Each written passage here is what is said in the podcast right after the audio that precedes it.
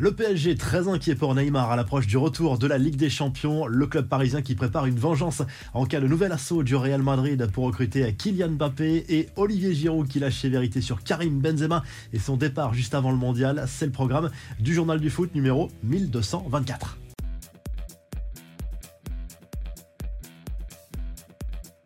Le PSG s'inquiète sérieusement pour Neymar. Le club parisien se demande si le Brésilien parviendra à retrouver le niveau qui été le sien lors de la première partie de saison. Pour le moment, on n'en prend pas le chemin en ce début d'année 2023. Il y a plusieurs facteurs qui inquiètent en interne dans le staff parisien. D'abord, l'impact psychologique à long terme de cette fameuse élimination de la Seleção en quart de finale de la Coupe du Monde contre la Croatie. Neymar qui semblait avoir bien digéré cette élimination, mais à moyen ou à long terme, cela pourrait avoir des conséquences. Et euh, l'autre inquiétude du staff parisien concerne sa blessure subie lors du premier match de poule contre la Serbie pour revenir rapidement dans la compétition.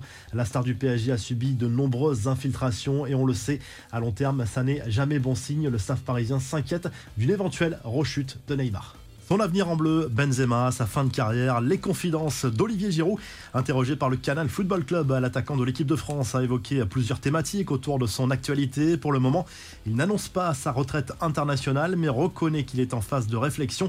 Il faut savoir si j'ai encore envie de porter ce maillot bleu qui compte tellement pour moi, a expliqué le buteur de l'AC Milan, Giroud, qui évoque sa fierté d'avoir battu le record de nombre de buts en bleu lors du mondial et sa frustration de cette finale perdue contre l'Argentine. Il parle aussi et surtout de Karim Benzema et dément toutes les rumeurs sur les frustrations supposées de certains cadres au sujet du retour en équipe de France du Madrilène. Il assure lui avoir envoyé un message de soutien après son forfait juste avant la Coupe du Monde. Les infos et rumeurs du mercato du côté de l'Espagne, on ne peut pas s'empêcher de parler de l'avenir de Kylian Mbappé. Selon le média sa centrale pro-madrilène, le PSG préparerait un plan en cas de nouvelle offensive du club merengue pour recruter l'attaquant français l'été prochain. La direction du PSG pourrait s'attaquer à nouveau à Vinicius Junior pour se venger.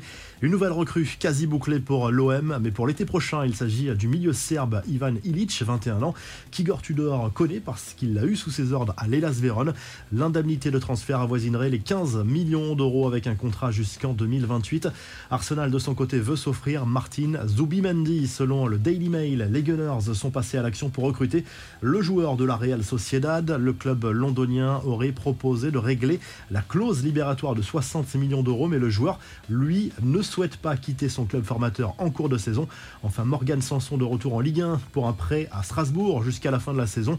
L'ancien Marseillais qui appartient à Aston Villa va tenter d'aider le club alsacien à assurer son maintien. Allez, on passe aux infos en bref. Erling Haaland continue d'écraser la concurrence en première ligue.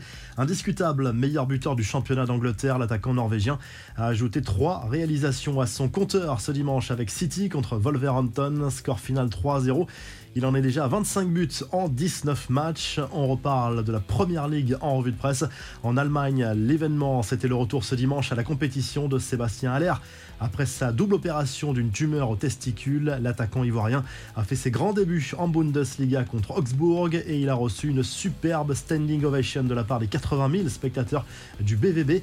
Et pendant ce temps, Cristiano Ronaldo a décroché une victoire pour sa première dans le championnat saoudien. Al Nasser s'est imposé 1-0 face à Al Etifak, but signé Anderson Talisca. En revanche, les médias européens sont très sévères avec CR7, trop discret selon la presse portugaise, muet selon l'équipe, même son de cloche d'ailleurs pour la presse espagnole. Al Nasser qui reprend la tête du classement devant Al Hilal. Enfin, le rétro-pédalage de Xavi qui s'était dit choqué de la mise en détention provisoire de Dani Alves en conférence de presse. Sauf qu'entre-temps, l'enquête a avancé ce week-end. Le Brésilien, qui contestait toutes les accusations de la présumée victime, serait revenu en partie sur ses déclarations en apprenant que des images de vidéosurveillance mettaient à mal sa version. L'entraîneur du Barça, Xavi, a présenté ses excuses et dit avoir une pensée pour la victime. Enfin, Kylian Mbappé a été filmé en mode paparazzi à la sortie de l'entraînement en train d'imiter l'Argentin Emiliano Martinez et sa désormais célèbre célébration obscène après la finale France-Argentine.